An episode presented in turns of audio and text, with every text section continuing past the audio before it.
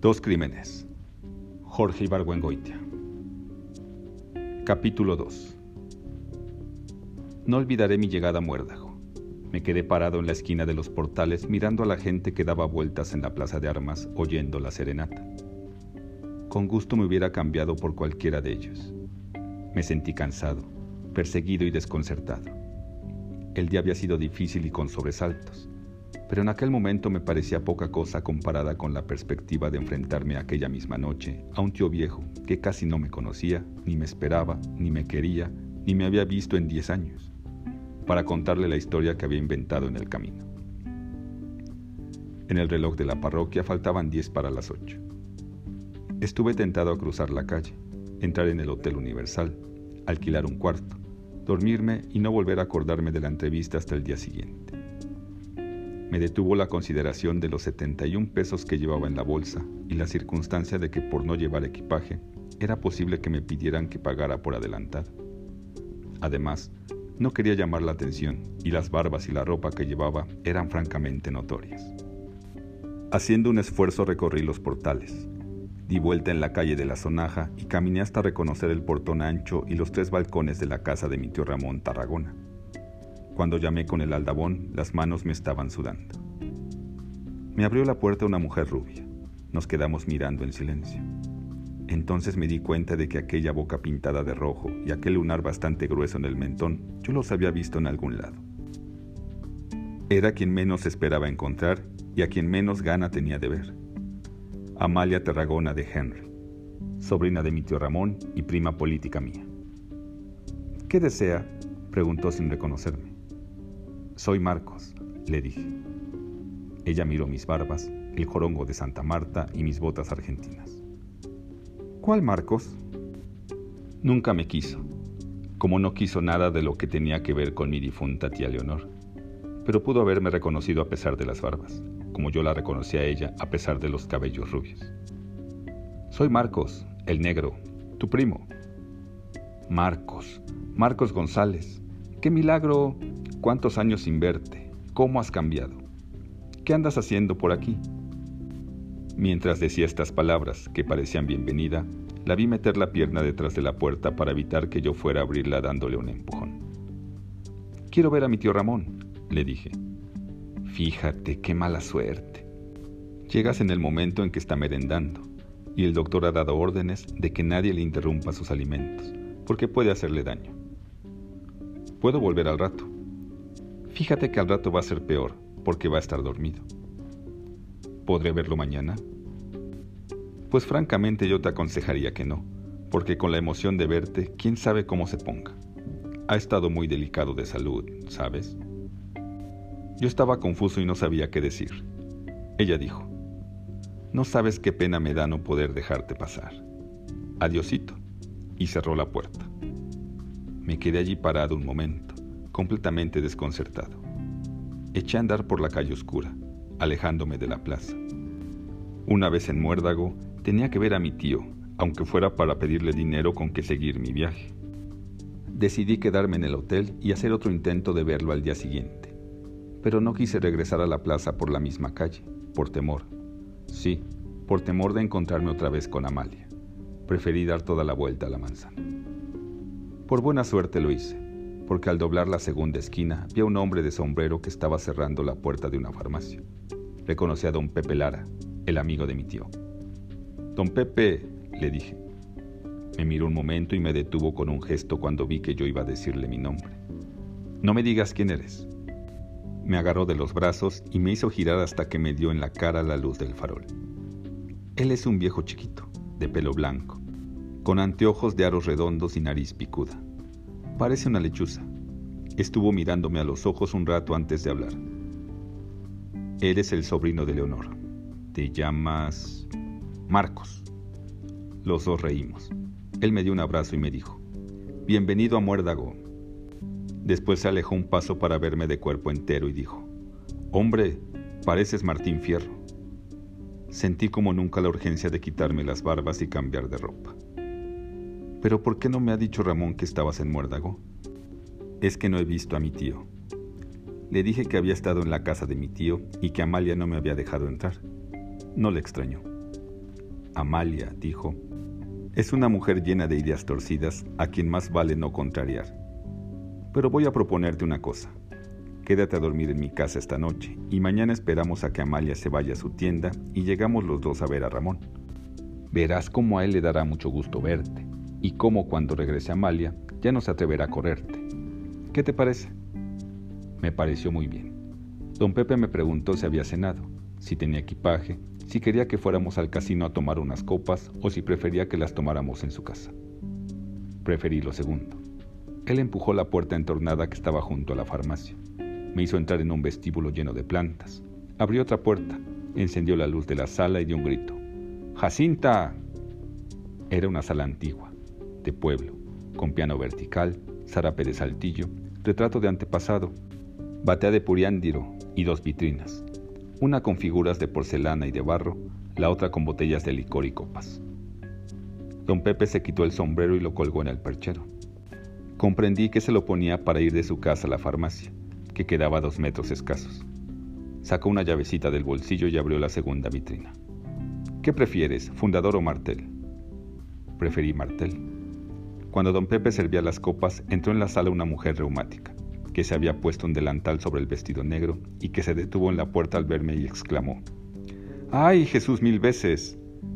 ¿Pero qué te pasa? preguntó don Pepe. ¿No lo reconoces? Es Marcos, el sobrino de Leonor y de Ramón. Es que ahora tiene barbas, dijo doña Jacinta.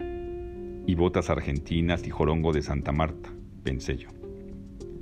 Con todo y las barbas, dijo don Pepe, yo lo reconocí inmediatamente porque lo miré a los ojos, que son idénticos a los de su tía Leonor. Doña Jacinta se acercó a mí sonriendo tímidamente y me dio la mano, diciendo, Discúlpeme por no haberlo reconocido, pero es que ahora la gente se viste tan raro que parece que bajaron del cerro.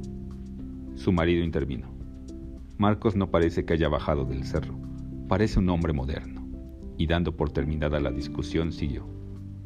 Trae aceitunas y queso, a lo que haya de cenar le agregas un filete con papas y después tiendes la cama del cuarto de huéspedes, porque Marcos va a quedarse a dormir aquí. Cuando doña Jacinta salió de la sala, don Pepe y yo nos sentamos en un sofá crujiente y él me contó lo que había ocurrido a mi tío en los tres años transcurridos desde la muerte de su esposa. En el primer año de su viudez, me dijo, mi tío Ramón se vestía de negro. Iba con frecuencia al panteón con flores y dejó de jugar al billar en señal de luto.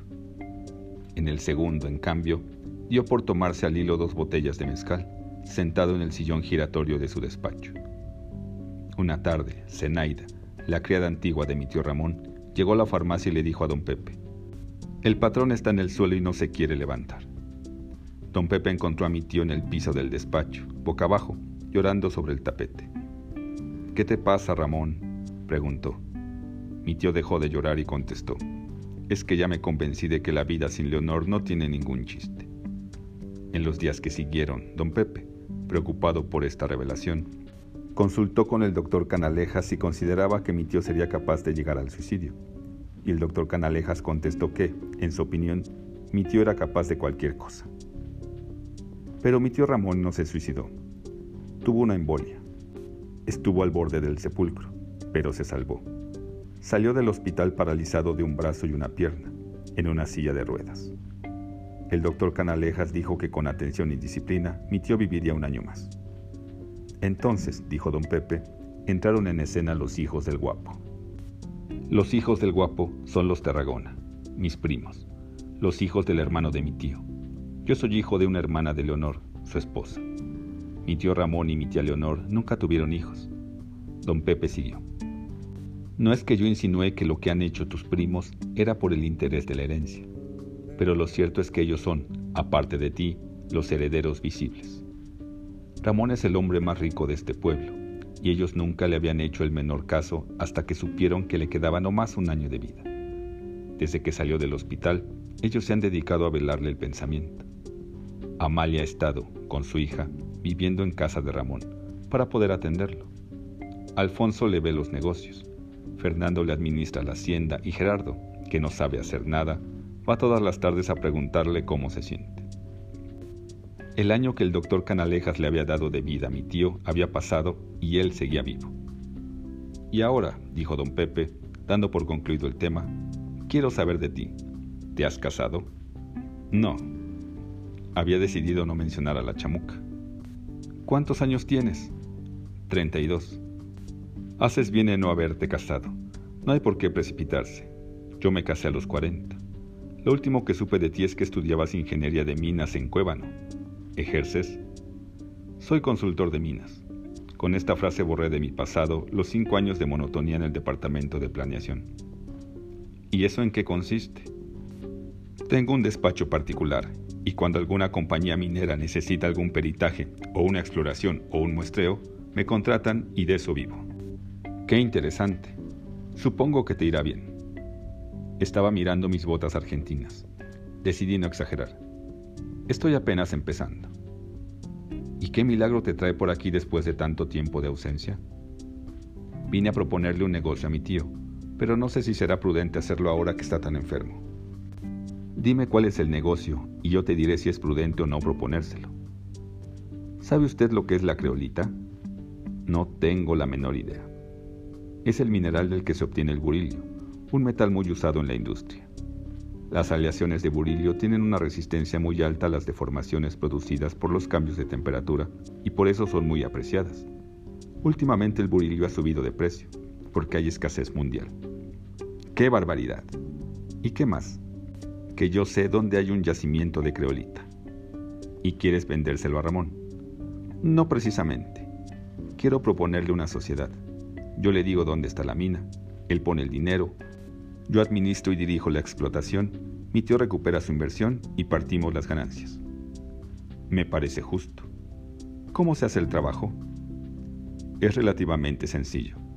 Existe la excavación, hay que alquilar maquinaria, sacar el mineral y ponerlo en camiones para llevarlo a beneficiar en Cuébano. Es un yacimiento chico que se agotará al cabo de unos seis meses de producción. Por eso no le propongo este negocio a una de las compañías grandes, porque no les interesa. ¿Dónde está la mina? No puedo darle ese dato porque es lo único que vendo. ¿Cuánto dinero se necesita invertir? Un millón de pesos. Don Pepe se levantó del asiento y me dijo, mirándome con mucha solemnidad. Todo parece indicar, muchacho, que lo que vienes a proponer es precisamente lo que hace falta. Lo que Ramón tiene no es tanto que esté muy enfermo, sino que se muere de aburrimiento. Un negocio como el que vas a proponerle, que es diferente, nuevo para él, interesante y al mismo tiempo no demasiado arriesgado, puede hacerle mucho bien. Si pierde un millón de pesos o gana dos, no importa. Lo que urge es que se distraiga y deje de pensar en su enfermedad. Contemplé en mi mente el relato que acababa de hacer y me llené de admiración. Con unas cuantas mentiras había justificado mi viaje a Muérdago y el sablazo que pensaba darle a mi tío. Además, las barbas, el jorongo de Santa Marta y las botas argentinas habían adquirido de pronto un aspecto respetable, por ser los atributos de quien ha recorrido las sierras en busca de minerales. Don Pepe echó la cabeza hacia atrás y me miró por debajo de los aros de sus anteojos. Te advierto que si a Ramón le interesa la mina de Creolita, los hijos del guapo te van a detestar. Parecía divertido. La cama que doña Jacinta preparó para mí era ancha y blanda. Las sábanas y las fundas estaban inmaculadas.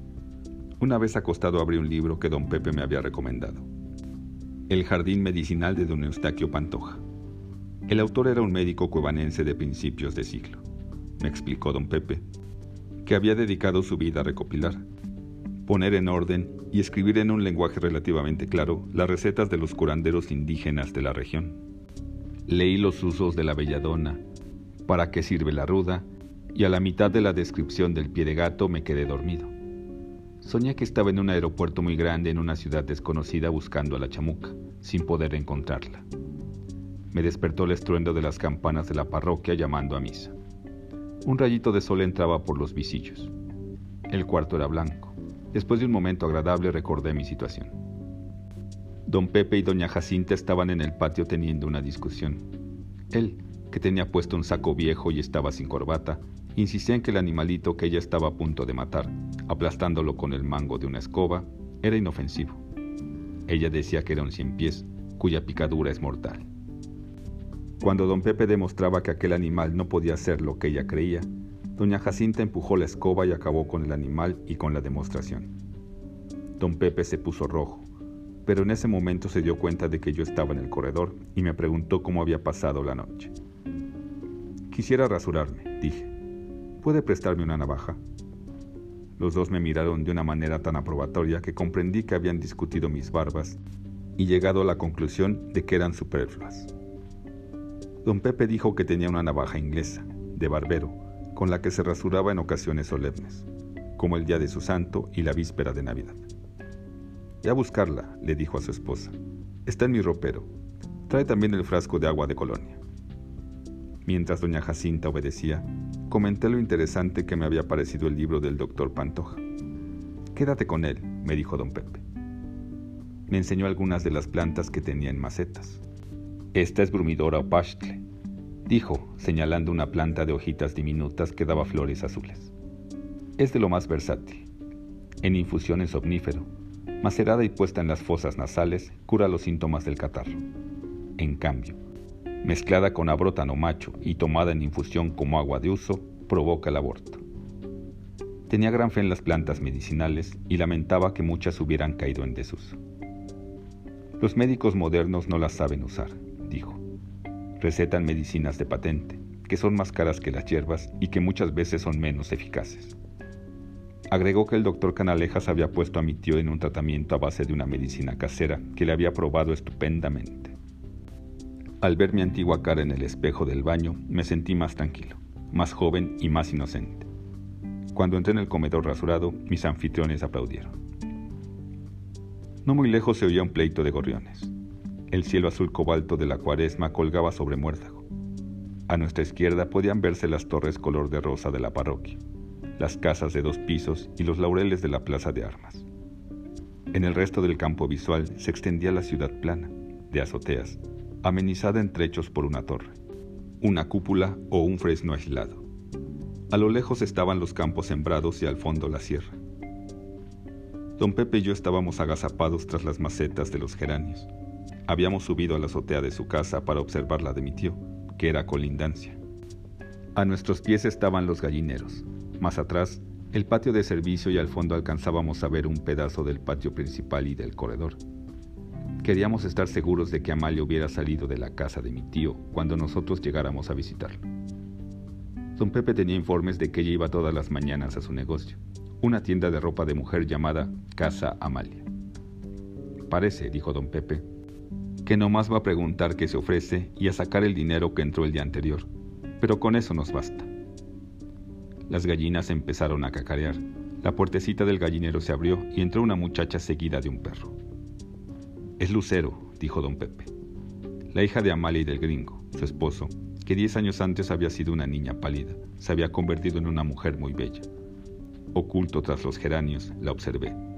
Tenía el pelo castaño claro, los brazos dorados, apoyado en la cadera llevaba un traste lleno de maíz. Metió la mano en el traste y empezó a arrojar maíz a las gallinas, que se alborotaron. De vez en cuando el perro correteaba a una gallina que huía espantada. Los movimientos de Lucero eran apacibles. Cuando el maíz se acabó, Lucero sacudió el traste dándole un golpe en la cadera y salió del gallinero seguida del perro, cerrando la puertecita. Don Pepe y yo nos enderezamos. Qué bonita es, dije. Sí, es bonita, dijo don Pepe, buscando cigarros en el bolsillo de su saco. Nos sentamos en el pollo que había en la azotea y fumamos. Un rato después oímos el taconeo. Fuimos otra vez a pararnos detrás de los geranios. En el corredor de la casa de mi tío vimos a Amalia pasar muy peinada, vestida de morado, con una sombrilla color de rosa en la mano, seguida de su hija unos pasos atrás. Tu prima, dijo don Pepe, es la única mujer en todo el estado del plan de abajo que usa paraguas en tiempo de secas. Cuando oímos que el portón se cerraba, empezamos a bajar la escalera.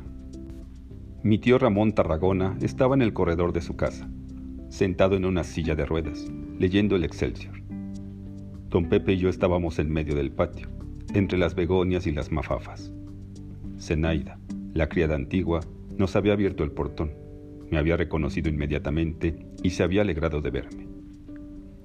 Ocho terroristas presos, leí en la primera plana del periódico que tenía en las manos mi tío.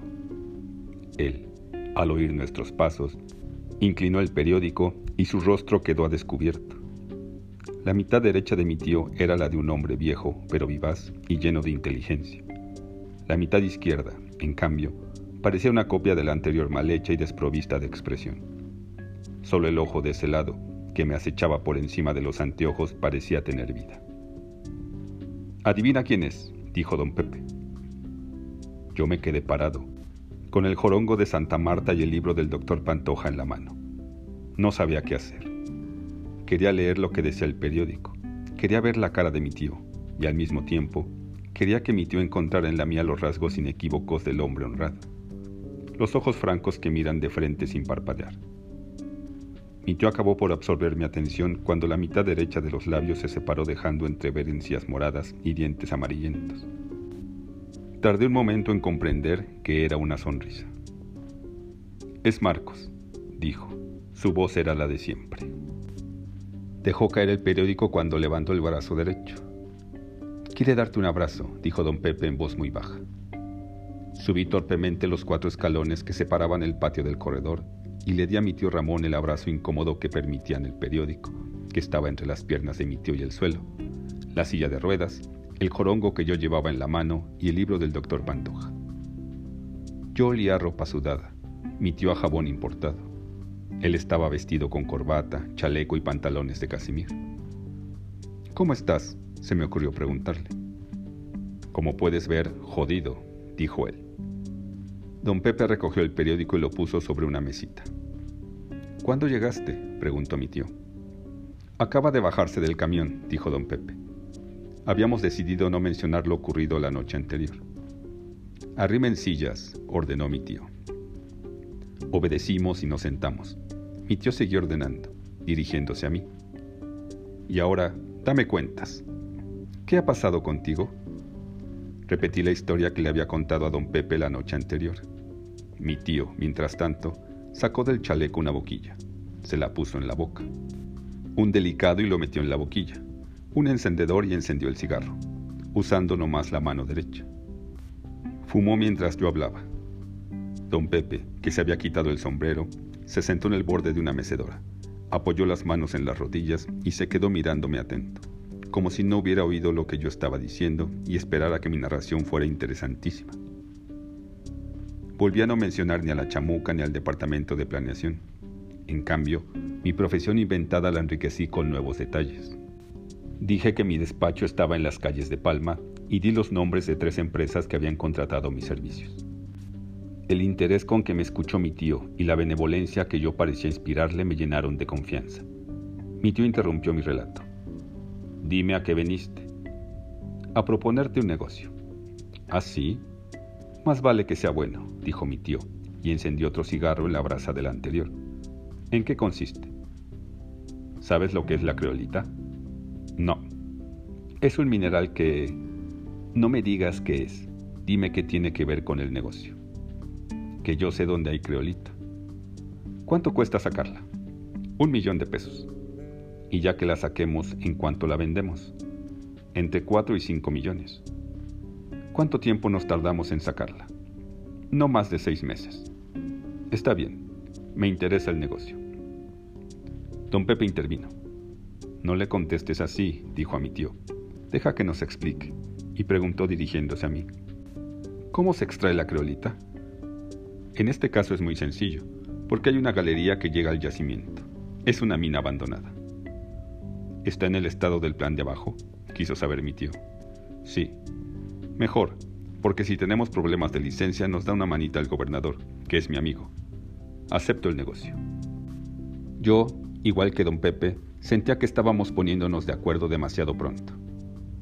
Te advierto, tío, dije, que antes de hacer la inversión total conviene hacer lo que se llama un estudio de costos y rendimientos, que incluye un levantamiento topográfico y unos muestreos para tener una idea aproximada del volumen del mineral explotable, porque las cifras que te estoy dando por el momento son a ojo. A mí me parece muy sensata esa actitud, dijo don Pepe.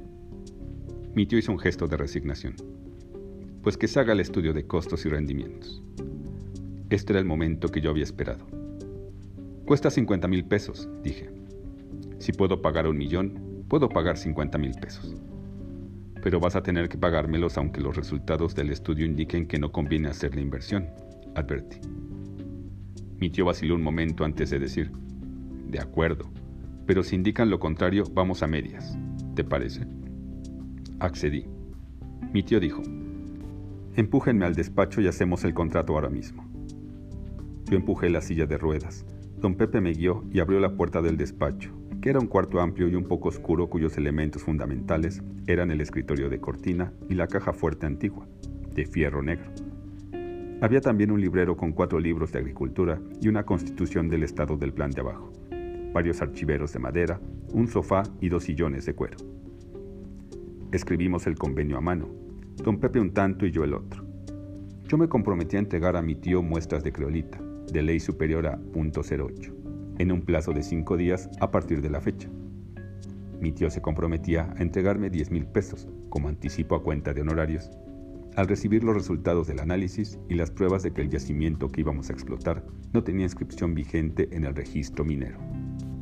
En los siguientes 10 días yo le entregaría el estudio de costos y rendimientos y él me pagaría 40 mil pesos, cualquiera que fuera la decisión posterior. Si la mina se explotaba, yo sería el administrador. Mi tío recuperaría su inversión y dividiríamos las ganancias.